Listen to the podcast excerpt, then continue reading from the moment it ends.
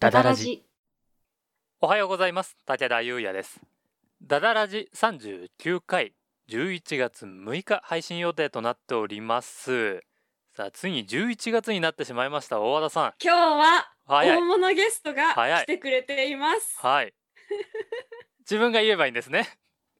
はいでは紹介したいと思いちょまっすと武田君ちょっと武田君呼んで呼んで呼んで。呼びます呼びますはい私多分今日全くうまく喋れる気がしな いわ。かりました呼びますか呼びますからちょっと落ち着いてくださいはい、では早速紹介させていただきます今回のゲストは、アガリスクエンターテインメント主催富坂優さんに来ていただいておりますよろしくお願いいたしはまい、どす、うもよろしくお願いいたします。富坂です。お願いします。お願いしますあーどうも、ご大無沙汰物しゲてストまですす。。いや、この、大物ゲストっていうのを俺 レベルで使っちゃうと、なんかもうおかしなことになるから、わかんないです。あんまりその、ね、そう、ね、だって、大物ゲストっていうのは、だってそういうのはタモリとかそういうことですから。いやいいややあいや。れじゃないですかそのソシャゲみたい に超大物とかハイパーウルトラ大物みたいになっていくんじゃないですか確かに確あかーなに。るほど。あねの、どんどんインフレしていくスタイルということで、ね。はいさあはい大和田さん大和田さんそんな本当感じでに今回喋んないですねえっとますごずいちょっとダメだ、はい私今回もう笑うしかできないかもしれないので いつものように武田くんが仕切ってくれますパーソナリティよろしくお願いします いやそれね本当それね、で今回はね先週お話しした通りですね今週来週あたりが我え々ラジオを始めてはい、 1周年になるんですね、やばいよもうこの番組のおめでとうございますああありがとうございますりがとうございますこの番組の前身となるいざ生徒総会大和田武田の関西委員会のラジオというものを始めたのが、うん去年のうん11月の頭あたりで、うんそこから数えるとちょうど1年が経ってしまいましたね、いやーはい、ということで今回はねその架け橋というかねその接点を作っていただくことにもなりました 富坂優さんにね、来ていただいてはいはい、いろいろと楽しいことが行われるということです ね やばい大和田さんそ今日私んなやば喋いり下手くそだったっけなやばいちょっと私今日全然寝起きじゃないの にいつもこんなやつだっていうことがちょっ そう、あの、このラジオ、僕、あの、ダダラジはよく聞かせてもらってるんですけど、はいあの、 はい大和田さんの、あの、はい起床時間の事情とかをいろいろよくしゃあの、話されてるじゃないですか。はい、だから、その事情を知ってる身からすると、今ええ、朝10時前ぐらいに大和田さんから今日の連絡が来た時に、おお、こんな早いんだって思って、ちょっと驚きました よ、ね。と今日はあの人が来るからと思ってすごい頑張って早起きして 連絡しなきゃって思ってなんかはい気合い入れてたんです決まりねうんいつもはこんなことじゃない よ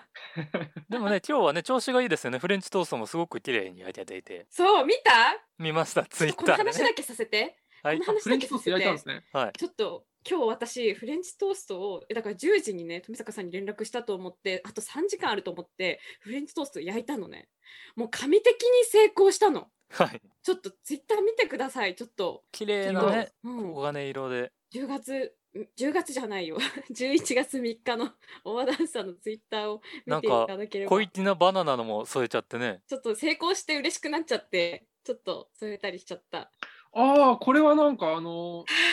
ままっとうに映えないやつじゃないでうすか。んちゃんときつね色に今日は映えたのができたんですよ。これならね、あの、インスタグラムに載っけても、あの、怒られないやつ。うん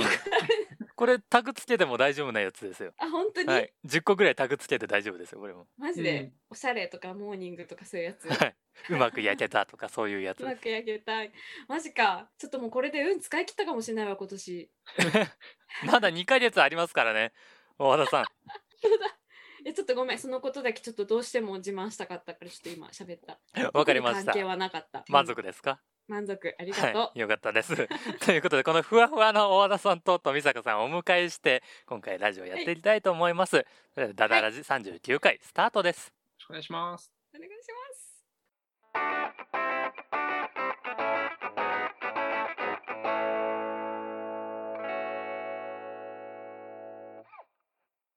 ではではは早い速ですね、今日やらなければいけないことがあるので我々はおすいません富坂さんお呼びしておいてなんですがこちらの事情でちょっと一つ企画を消費しないといけないのであ消費 って消費って消費とは解消ですね解消解消しないとうん大変失礼いたしました訂正いたしますいやごめんなさはいえーっと10月のお便りのテーマというものを決めておりまして、ええ。えー10月中そのテーマでお便りを募集しておりましたところい2通そのテーマで結構ねしっとりしたものが送られいてきましてやーね。もう本当にはありがたい、もういつも来ないと思ってたから。はい本当にありがたいでめすちゃくち。ゃありがたいもう。この番組のそのあおりがとう便りの、ございますはあの、なんて言うんでしょう、その、エモ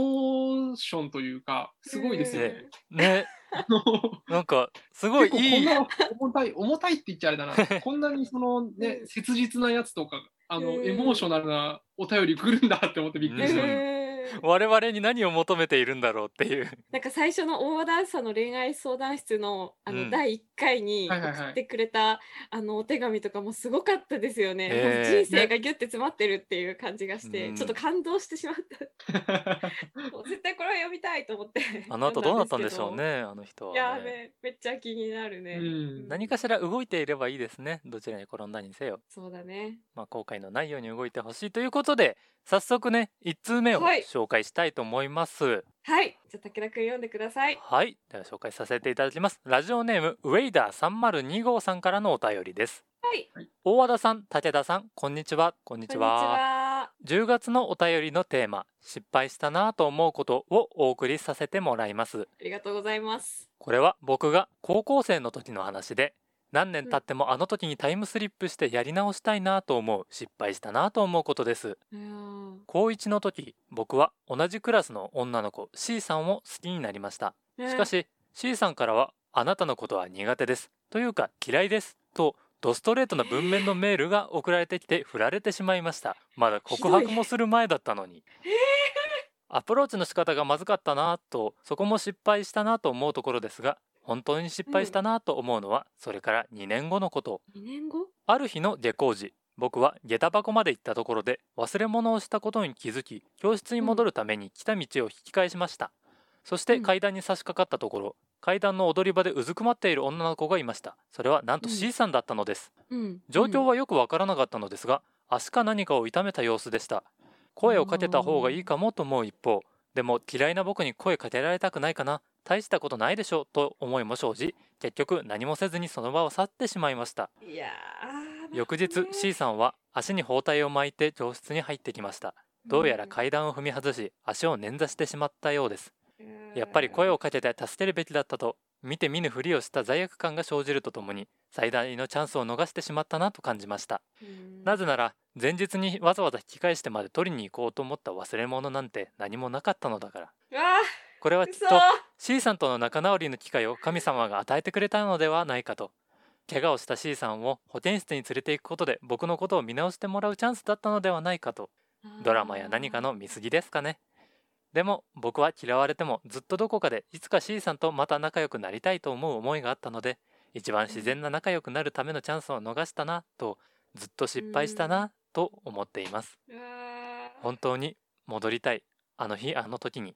叶うのなら何もいらないということでリクエスト曲は MISIA の「会いたくて今」ですいやいやいやそういうんじゃないんですよねこのラ ジオいやリクエストいただいたもののね こんなに曲流したいことないよね大体もうね流して流せるものなら流したいけどいやーでもこれはさはい残っちゃうよねうん高校生の学生の時多分今社会人の人なのかな高校生の時って書いてるってことはそうですねいやーこれはちょっと後悔しちゃうかもうね、んなんかエモーショナルなのがまた来ましたね これはすごいですね。はいやうんでも噛み締めているうん2人とも噛み締めてるうんいいんですけどあのラジオなんですよこ れ編集はしますけそうどだねね。 でもね、うあんのー仲直りしたいって思っているんだったら、まあ、確かにその時は最大のチャンスだけど、別うにん今からだってできないことではないうんあとは思いますけどね。そうですまねあ、どういう今関係性になってるのかはちょっとどのぐらい経ってるのかもわからないですけどう、うんん、えなんかこのはい最初の方に書いてあったのが告白する前に「あなたのことは苦手です嫌いです」って言われてるうんことなんだよね。これってなんかでも告白されそうって思ってでもそういうふうには見れないからうん「ごめん」って先手を打ってさうん言われたってことっていいのかな多分そうなんじゃないですかねなんか私だからあえてはっきり言ったのかなって思ってほうおその心はあなたのことが嫌いですみたいなのはなんはかい生半可な感じでなあなあで付き合っちゃったらさいつまでもその女の人をずっとさ考えちゃうっていうかその気持ちを断ち切れずにいるかもしれないから、ちゃんと切ってくれたのかなって思ってああなるほどねそう厳しい言葉多分その時はすごい厳しく感じたかもしれないんだけど、うんうんそのまあだからすごくそのチャンスがあったんじゃないかって思うかもしれないけど多分そうやってブチって切った人をなんだろうそのなんかあのユリアに解放された時のラオウみたいなあのなん かもなう情けをかけられるとは屈辱みたい なうん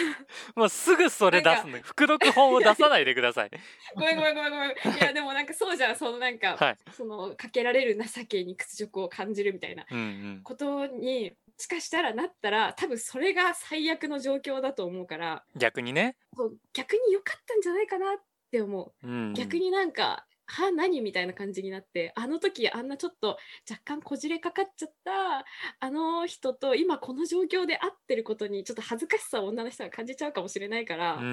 んまある意味正解だったのかもしれないなっていう、まあ、これがなんか危ない状況とかだったらもちろん電車引かれそうとかだったら助けた方がいいと思うけどはい学校だからまあある程度安全な場所だし、はいうん、うん、なんて言ったらいいんだろう、難しいそうですねん見逃してしまったことを後悔しているけどまあもしかしたらそれがうん踏み出ね、せないけど、はいうんチャンスだったとも言い切れないかもしれないということですね。うん、その逆に時じねゃなかったのかもしれないし、うんうんううんんまあでも抱えちゃうけどねそれは失敗したなって思っちゃうと思うけどね。うんうん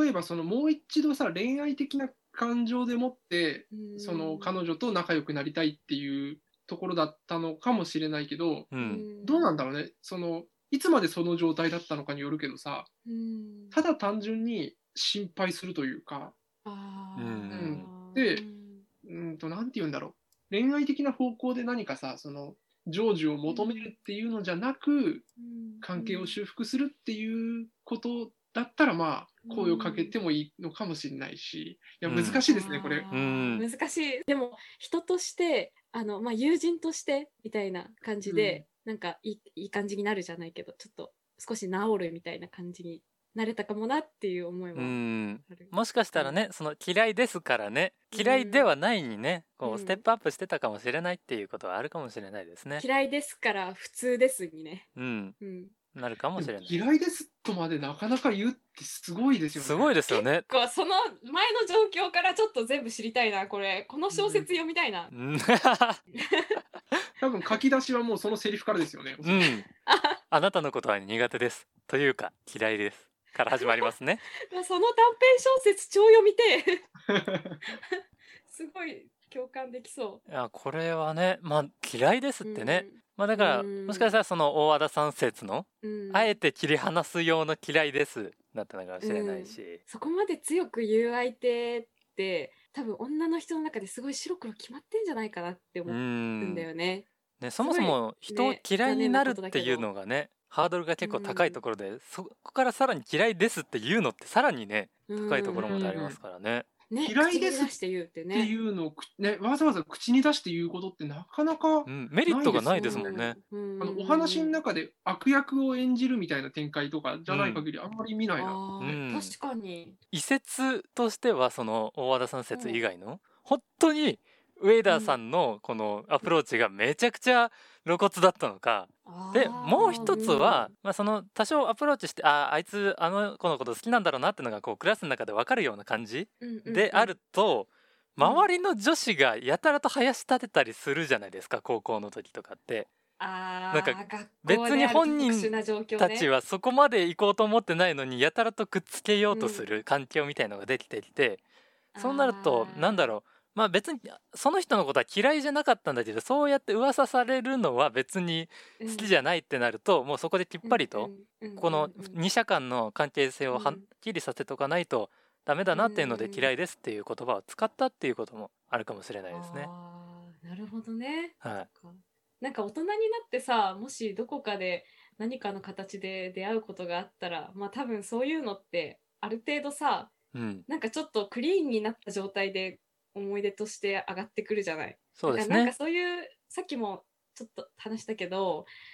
今また別の形で出会えたらまた関係修復できる機会は全然あるのかもしれないよね、うそのん、説でいくと、うん学校っていう特殊な状況だったから、うんそういうなんか過敏になっちゃううんうん人間関係がちょっとガチガチしちゃうみたいな、うん、もう大人だからさみんななんとなく柔らかくできるけど、まあでも過去のこととしてねフラットになったりとかね、うんうんまああの時はあの時だったよねっていうことで別で考えられるように、多分そろそろなってきてると思う。うん、うんうんうんっていう年齢を感じさせる一言言ってしまった。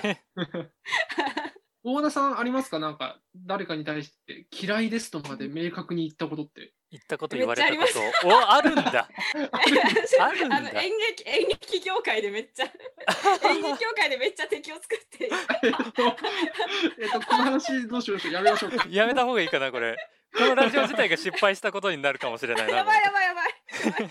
やばいやばいやばいやばい。いやまあでもそうだけどなんかでもすごい、まあ、冗談で言うこともあればいやこういう部分は本当に直した方がいい同じ表現者としてっていうことをはっきり言える相手にしか言わないかな。ある程度もあーそれはまあそううんいいですよね。いっぱいなんか仕事を何度も何度もしててこういう部分は絶対に直した方がいいとかあなたはこのままだと他の人と仕事をしていく時に許されないよみたいな風に絶対言った方がいいって思った時には言うし、うんそういう部分だから人間性全部を嫌いっていうことはあんまないかもしれないなまあ確そかにあれのは多分なんか多分プライベートはでい恋愛とかになってくるから、あ人間あ性全部嫌いっていうのはまあ本当に嫌いすぎたらね大人仲間はうんもう言わないと思いますからね、う。うんん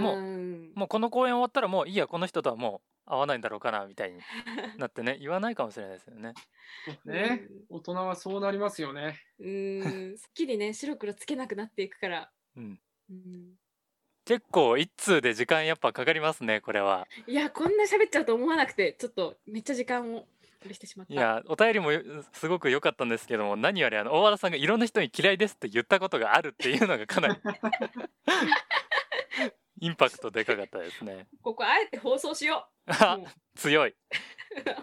ではもう一つ、もう一つ。もう一通読みましょうか。ははいい、うんでは続けてもう一通紹介させていただきます。はい。ラジオネームお願いしますラストシトラスさんからのお便りです。最後のシトラス。大和田さん、武田さん、こんにちは。こんにちは。ダダラジオいつも BGM として楽しく聞かせていただいています。あ、めちゃくちゃ嬉しい。ありがとうございますありがとうございます私の失敗したなぁと思うことは、昔の友人とまめに連絡を取り合っていなかったことです。おお。私は小学生の時から習い事で体操をしていて、その頃に仲良くなった友人たちがいたのですが、中学卒業と同時に別れ、あまり会わなくなりました。うんうん。それからは高校卒業の時に一度集まったのが最後で今は時々何してるかなと思ってもなかなか声をかけにくくなってしまいましたへー。とても仲が良かったのでもし機会が持てたらまた会いたいと思ってもそれが中学生の頃なので当時のようなノリで話せるかわからないななどいろいろ考えてしまいますあーせめて大学の。時に一度会っていればと後悔し失敗したなと思っています、うん長々と書いてしまいすみませんこれからもラジオ楽しみにしていますとのことですああ、これは結構切なさマックスだね。うん切なさマックスっていうのは、何どういうこと なぜそこに引っかかったの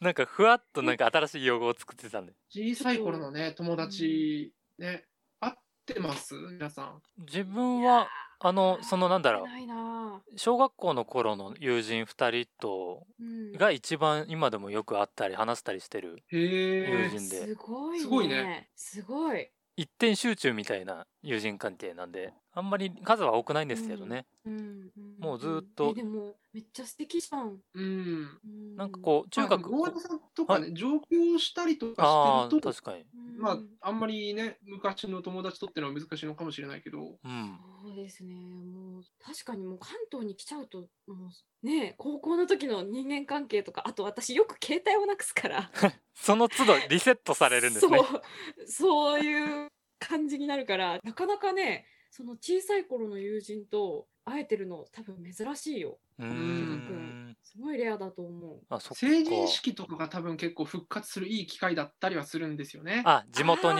集まるからね、うん。うんあーいやーそっか確かにな成人式は確かに。なるほどねそっか、うんちょうど僕もあね、れですね、成人式の時は、そはいの成人式って大体中学の集まりとかが一番多いんじゃないかなと思うんですよ。確僕かななにるほど。うんうん高校になると市を市よりもっと広い範囲というか県とかの集まりになるから、うん、成人式でた多分市町村単位ですよねおそらく。そうですねそのそうなんだ町というか市区町村ぐらいですなね気がするんです。まあうちの近くはそうで、はい、。でうんとなるとやっぱり中学校ってままず間違いなく市の中中だからううんん。中学校で集まることが多いような気がして、うんまあ、そもそも高校なんてあー2年3年前だからさうそんな懐かしくもないだろうし。確かにそれは。なんですけど僕成人式の時になんか実行委員みたいなことやってて、へすえ ごい。いやまあそのあのそんな大したあれじゃなくてお遊びみたいな感じなんですけど実え際そんなことない。とはいその頃劇団を旗揚げしたばっかりで自分の劇団でなんあかあーなんかちょっとした映像みたいなの流したりとかはあはあはあはあ新成人のなんか表現やってるやつになんかやらせよう企画みたいなやつにちょっと関わっててあ。あーわすごい。本番中だったことで全くその友達とかと会うっていうタイミングを逸してしまってああ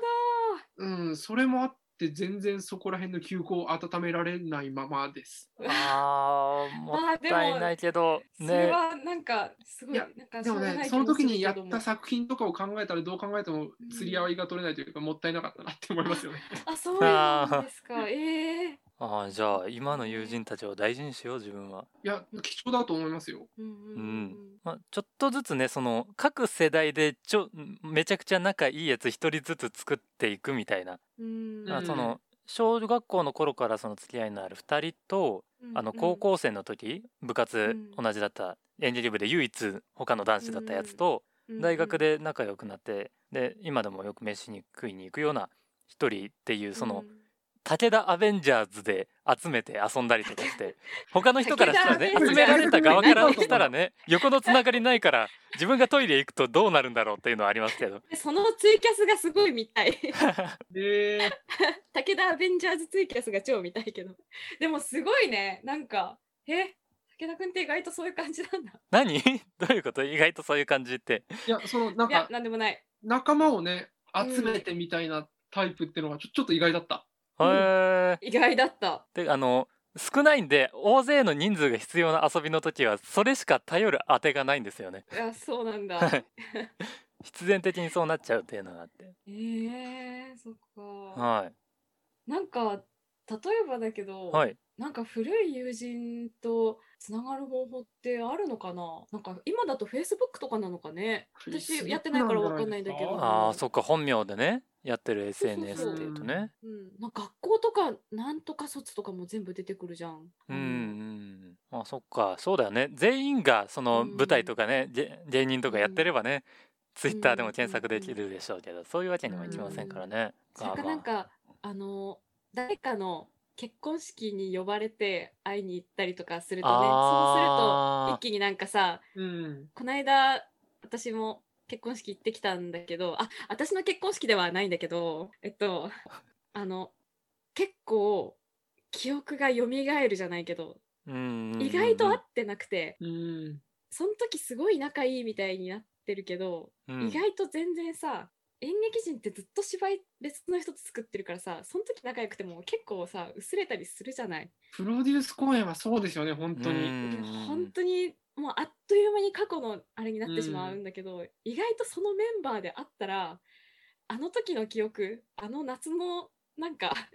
あのすごいなんかもう怒りながらいろいろやりしながら頑張ったみたいなああいう記憶とかが結構出るし、関係性とかも結構すぐ復活したりするから、なんかそういうタイミングで会えたら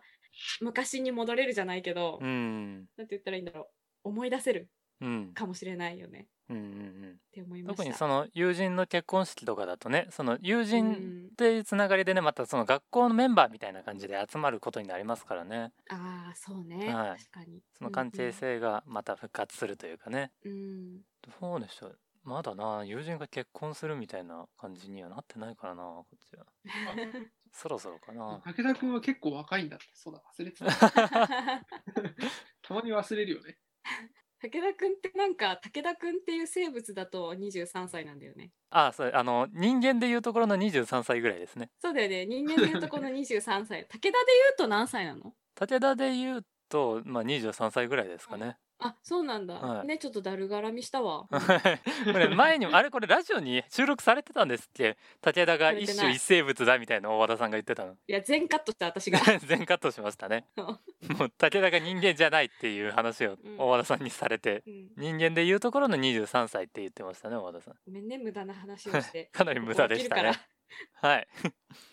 でもあの元友達ってすごくらうん。元恋人とかとはまた別の独特のエモーションがありますよね。うわー、なんかわかる気がする。でこれ僕。があのよく聞いてるラジオの企画のもう受け売り中の受け売りなんですけどええ、え「ライムスター歌丸のウィークエンドシャッフル」っていう、はいあー。今はいアフターシックスジャンクションになってるんですけど、うん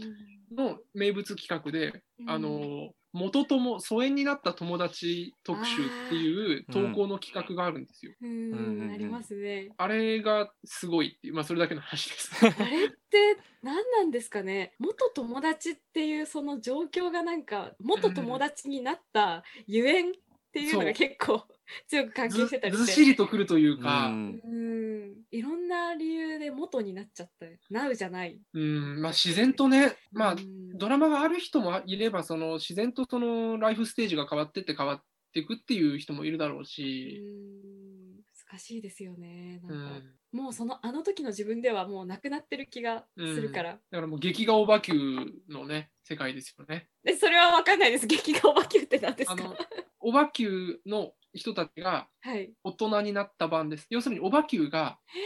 何年も経った後にあの時のメンバーにはい。会いに行くっていうめちゃくちゃ切ない漫画があるんですよ。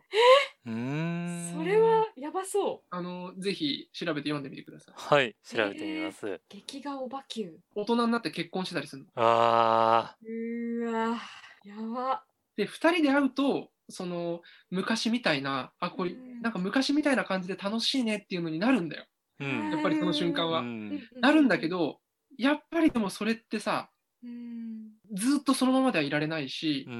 んその瞬間っていうのも何て言うんだろう結婚してたりとか家庭があったりとかいろいろあるから、うんやっぱりあの時のままだねって言いつつやっぱりあの時のままじゃないんですよねっていうような話。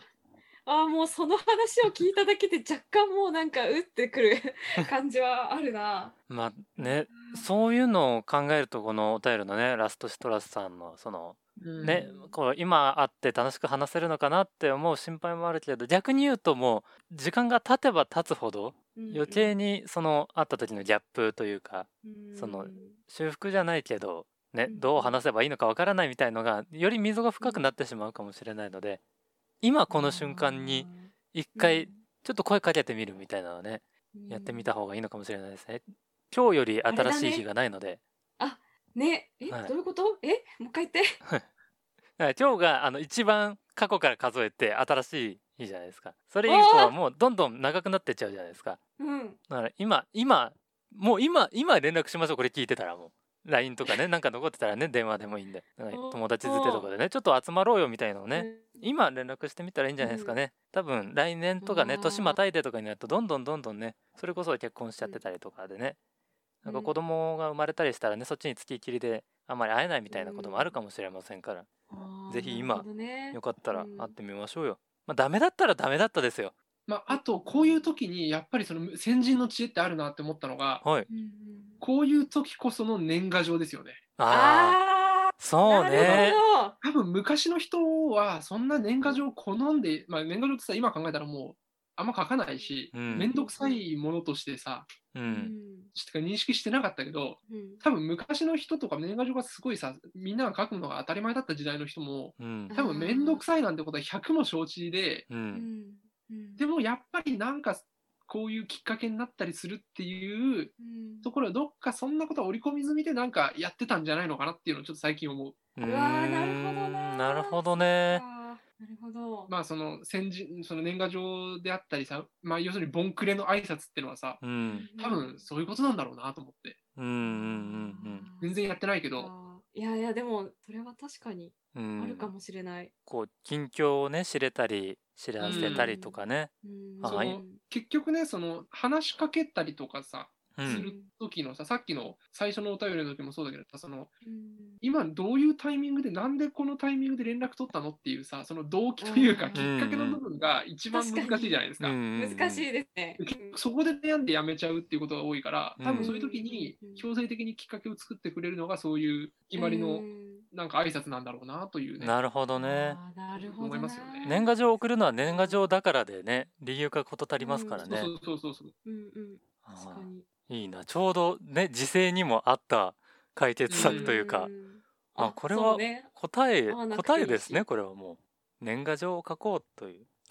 ことです ねただ書いたらね返してくれ住るか所もしれないで住所変わってるとかが全然あるからね。ねえそう何年もそう経ですよねってたらさすがにねその実家住みから一人暮らし始めてたりとかうんまあでももしその実家の住所が残ってたりしたらねその送っうんておいそうてね連絡がつながるみたいなこともあるかもしれませんね来たよみたいなのうがん親御さんからそう来てね。お父さんかお母さんがつなげてくれるかもしれない。うんまあ実家帰ったりとかしてるかもしれないしね。うんうんああそうですね正月とかだったらそれもあるかもしれないですねうん、よかったあらー書いてみましょこれはちょっとすごいいい感じなんじゃないか。 うねいいですねあうんあすごいラジオっぽいラジオっぽいね。え ラジオっぽいね。お便りのやっぱりそのボリュームというか筆圧がなんかねうん強いのが良いですよねこのラジオは本当にね。ういやんめっちゃありがたいですね。多分一生懸命書いてくれてるんだろううな、本当に。ん本当に読み応えがあるんですよねあうのん長文じゃないそのみんな長文ですいませんってさみんなあの書いてくれてるっぽいけどうんうんいやそそんなにね長文で、うんなんつうのうん自分の思っていることとかを書いてくれるってなかなかないですかうらね。ん本当にネタ投稿とかとはちょっとなんか違うじゃない毛色が。そうですね。うんそうですね。こう絞ってきてくれてますからねう。うんん。この思いついたものを出してくれるんじゃな物語くがあてったねな。うんうん。まいやあでもこネれタ投稿とかでもいいんでしょ別に。うん全然いいです あのもうそういうのも全然適当に投げてきてもらって構いませんのでそのヘビーなことだけあの吐き出さなきゃいけない場ではないんでしょ。はいなんかそうですどんどんハードルが上がっちゃあうのだらし何でともね大丈夫です。はい、 うん。よくないですけどもいやしかしこれ2通読んでみるとその我々の出した失敗したことが、なんだかな、バカみ たいで。本当に髪の毛焼いちゃったとか迷子になったとか濡れ線をバカせんみたべいいなにんしだちゃよっなたとか私そんな話なんですよもうちょっと真面目なやつ言ったらよかった。 そうですね。なんかさちょっと恥ずかしくなってきますね。ね、ちょっとね、恥ずかしいね。だってこんなんお便りできたらどう思います濡れ線を焼いてみたら美味しいんじゃないかと思って焼いたらせんべいになってしまいました。失敗したなと思ってい ます。なんかクールポコみたいな そんな男がいたんで すよ、の人みたいじゃん。やっちまってるな。いや、ね、まあまあこれが我々ですよ。そうだね。はい。我々の失敗はこんなもんです。ちなみに富坂さんが何か失敗したなと思うことっていうのは。これは聞いていいんだろうか。まあそりゃたくさんありますよねそれはねもう本当に。失敗だけのくくりで言ったらねそりゃ生きていればうーうんんなんだろうまあそれこそあのまつげを焦がしたこともありますしまつげを焦がすちょっとツイッターでおっしゃってましたね。あそうのなんですよあのガス釜みたいな炊飯器でああはいはいはいで火使わねえなと思って覗き窓から覗いた瞬間に爆風が来てまつげが焦げたとかそ のコメディの文法ですよね覗いた瞬間っていう のがもう本当に危ない。 うん、そうそうそううん生きててよかった。うん、とかねいやなかなかね、まあこの演劇関係においてもたくさんあるしね、あうーあ。演ん劇は失敗多いですよね。もう本 当に。ももううこ本こ当でに語れないようなこともすごい多いもんなす。ごい多いですよねうん、語れそうなことで言ったらはい。えっと昔演出助手をやっていたことが何回かあったんですね。ああ、ううんん。で、あのー舞台上がめちゃくちゃ散らかってる芝居あうあ、んうんもうんあの開演時からめちゃくちゃ散らかってるものが散乱してる状態の、えあのーお芝居だったんですよ。えはい。で演出家の方向で方向性でそのそこら辺に置いてある瓶とかそういったものかあーら決めておかないでどれでも中身飲んだりとか、うんうん、あのできる状態にしておきたいとはあはあああ、なるほはあど。はいお達しがあったわけですよ。ええへえでとはいえさ、その1週間とか2週間とかやる舞台のさ、はい。その小道具的なその瓶とかのその水ですよね、ええをずっと入れっぱなしにしておくわけにいかないじゃない。そうですね悪一くな回ったりですとかね。ねもしない口しつけちゃったりするとね、そうそうそうそううんだから、たくさんあって、いろんなところに隠れてたりとかする、そのいつでもアクセスできる瓶を、ちゃんと水とかを入れ替えなきゃいけないと。はいへいえう。結構小道具のセッティングの作業がたくさんある芝居だったんですけど、はい大変だ。はい、あの千秋楽の日に俺は大寝坊をしまして、 はあ起きたら集合の時間なんですよ。いや泣けてくるな。そう、あの、ちょうど前日に、その、まあちょっといろいろ、なんて言うんだろう。その劇団にとって思い入れのというか、なんかその記念というか、ちょっとそういったアニバーサリー的な感じの公演だったんですよね。ーえええええでなるほど昔の仲間が、その、久しぶりに見に来ると。えはあで、休校を温めたのが、その千秋楽の前日だったんですね。あ、じうん自劇団じゃないんですけど。あはいーなるほど。なるほど。はいで、それで、そのメンバーが一概一堂に揃っているのを俺は久しぶりに見て、いい気分になって、はい。はいちょっとお酒を飲んでしま い、はいで千秋楽の朝に寝坊するっていうう。わそうだから気分的に、その前日、俺はなんか、いけないんだけどね。いけないんだけど、気分的にどこかちょっと打ち上がってしまっていて、ーはい気の緩みが感じられないなるほどうわそれが睡眠にも出てしまったとそー。うい。やすごいな。ちょっと。でまあ千秋楽の時にもう慌てて行ったらその、舞台監督さんがもう大体何やってるか把握してたから代わりにやっておいてくれてうわでは開いー演ギリギリ前のタイミングに着いたっていうことがありましたね。よかったですね。開演中もちょっとしたそのなんだなんかスモークだっけなライトだっけななんかのええなんかのオペ1個あったんだよね。ええだから危ないところでしたよ本当に。うーんよかった。いあやー、危なかったでもう開演できててよかったですねい。や本当そうですよ。うんえ演出家も結構その年ちょっと年上のうん。まあ、うん、怖めというか厳しめの結構ストイックな人だったから、あはー やばいやばい終わったと思ったんだけどだけどその公演でその、はいゲネの日だかバータレの日だかにはい。演出家がはい、謎の大遅刻をして、え何ですか謎のそれはなんででその着いた瞬間になんかいろいろトイレでなんかなんたらかんたらかんたらってすごくやあの聞いてもいないのにものすごく喋って全員がこれあ嘘だなっていうのを 今自信していたってエピソードがあってはい多分初日に自分がやってるっていうことによってはい俺のこともそんなに怒らなかったというか、こう言うに 言えなそんいな状に況慣れたでっていうねことはありましたね。ラッキーでしたねそれねララッッキーキーでっしてた言っていいええよかったでえすねそうなんだえその演出家の人も一言ごめんねでいいのにそんなーううんんなんか喋んなーっていう感じで恥ずかしかったのかな恥ずかしかったっていうか、うんなんかうん決まり決まり悪かったのかうな。ん罰がね悪かったんでしょうねうん。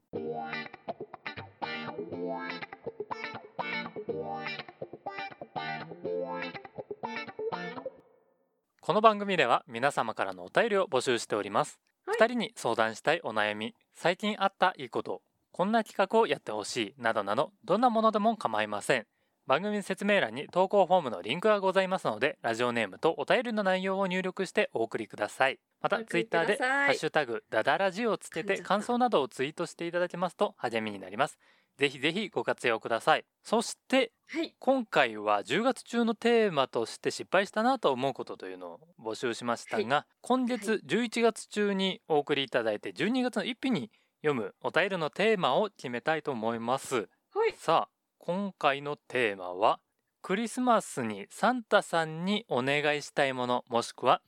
1年間頑張った自分へのご褒美として買いたいものは何でしょうというお便りにしたいと思いますいかがでしょう大和田さんなんか あの今それさっき決めていいねってなったんですけど、 はい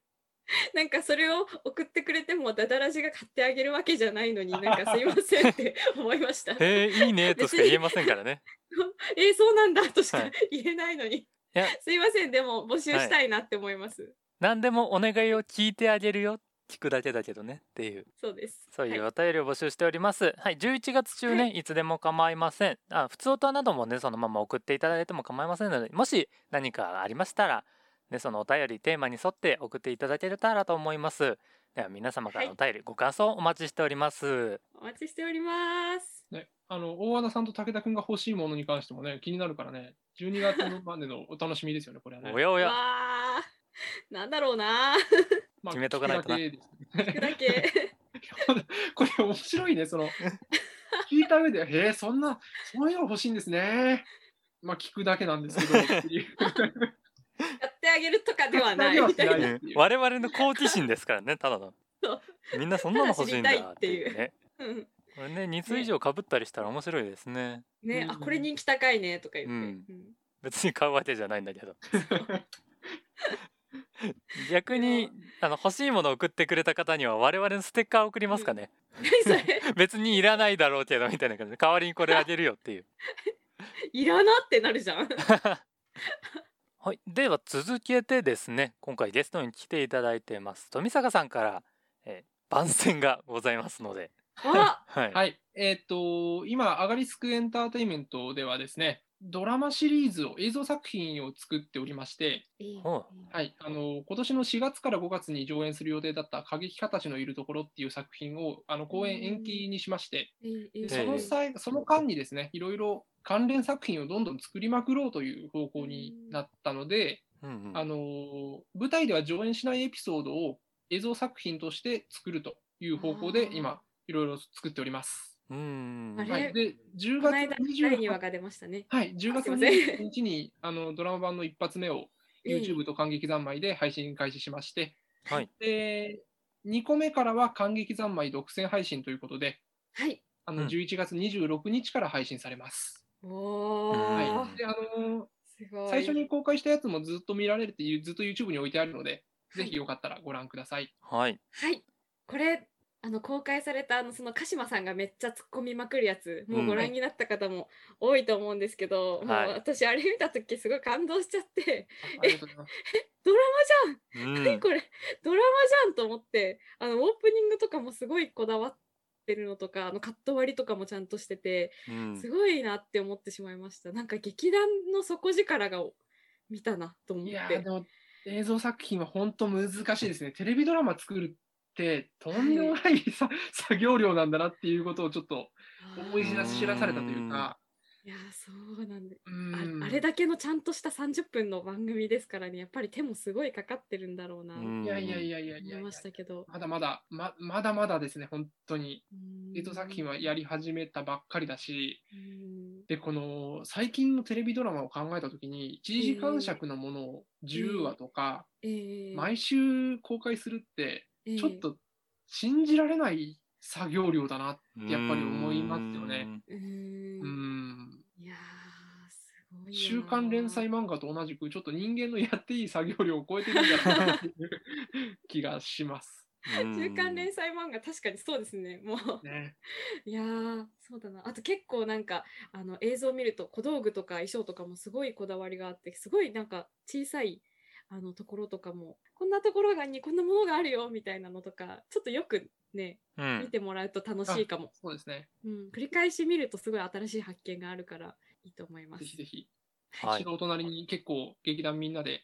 うん必死こいて作ってるので、いやーよ素ろし晴くお願らいしましい、はい、第3話以降は「漢字三昧」の独占配信というあネットフリックス制作みたいなやつですねそうです。はい、うんで以降毎月第4木曜配信ということでははい、はい、ではお楽しみということですね第はい3話よろはしくお願いします諏訪野さん主演会になるんですかねそうなんです。おーそはういこれあのややこしいのがあのドラマ版の第1弾で2話をやったんですよ第2弾で3話をやるっていう、はいここがずれていくややこしさがありまして、はいなるほどはい、であの1話ずつずれてるのかと思ったら途中からそうでもなくなるんですよあおやええというのがあの、劇場ではいやらないエピソードというか、劇場でやるエピソードの合間にあるやつをドラマでやるとかだから、はあはあはあだから先々の話まで言うと第2話やって、うん第3話やって第4話やって、第5話までやるんですけどはいその後第9話になって第10話になるんですよ。おドラマがーあーなるほど678ははい、舞台の方でそうです。ーなので、るほど一応、まあ、前後はしてないんですけどあんまり順番なんていうのその何話っていう数字はそんなに気にせずに見ていただいた方がいいかもしれないですね。ああそうなんだ、わああーこれはなんか舞台作品が楽しみになりますねこれを続けて見てくれた人はそうす,、ですねそうなっていただけると。いやごいなんか、かキャラクターもなんか一人一人なんかすごくみんな違うしうん見てたら絶対好きになると思うまあとりあえずね。第2話、まあ、初回の話はこれは YouTube で無料公開されておりますので試しにこれを見ていただいてねどんだけ面白いかというのを皆さん確認していただいて、ぜひぜひそうですねはいこの動画のねあのリンクとしても貼らせていただきますので、はいよろしければそのままご覧ください。ということはいで、はいさあそろそろお別れの時間が近づいてまいりましたがいやーがなんと来週もはい富坂さんが継続して出演していただけるということではい、おーよろしくお願いします。しかありもがとうございます富はい坂さんのちょっと唐突に企画を持ってまいりました。やいばいやーこれはやばいねもなうんこかれはやばいでも原点回帰たらでそんな感じですよねそうですね。大和田武田のそ一周せっかく1周年だしというか、これを逃すと、なんか、機会もあんまりないだろうしということで、俺が聞きたいことを聞くんですけど、 もうちょっとめっちゃ楽しみなんだけど、 はい、もしかしたらだから来週はあの富坂さんパーソナリティの我々ゲスト会みたいになるかもしれませんね。 そうですよね。はいなんかおかしな話ですよね。その、僕が質問しに来るっていうのもは、い、すごい攻めてる回になりそうですね はい、ではお楽しみにということで第はい39回、お相手は武田優也と大和田あずさとアガリスクの富坂優でした。また来週お会いしましょう。おやすみなさい。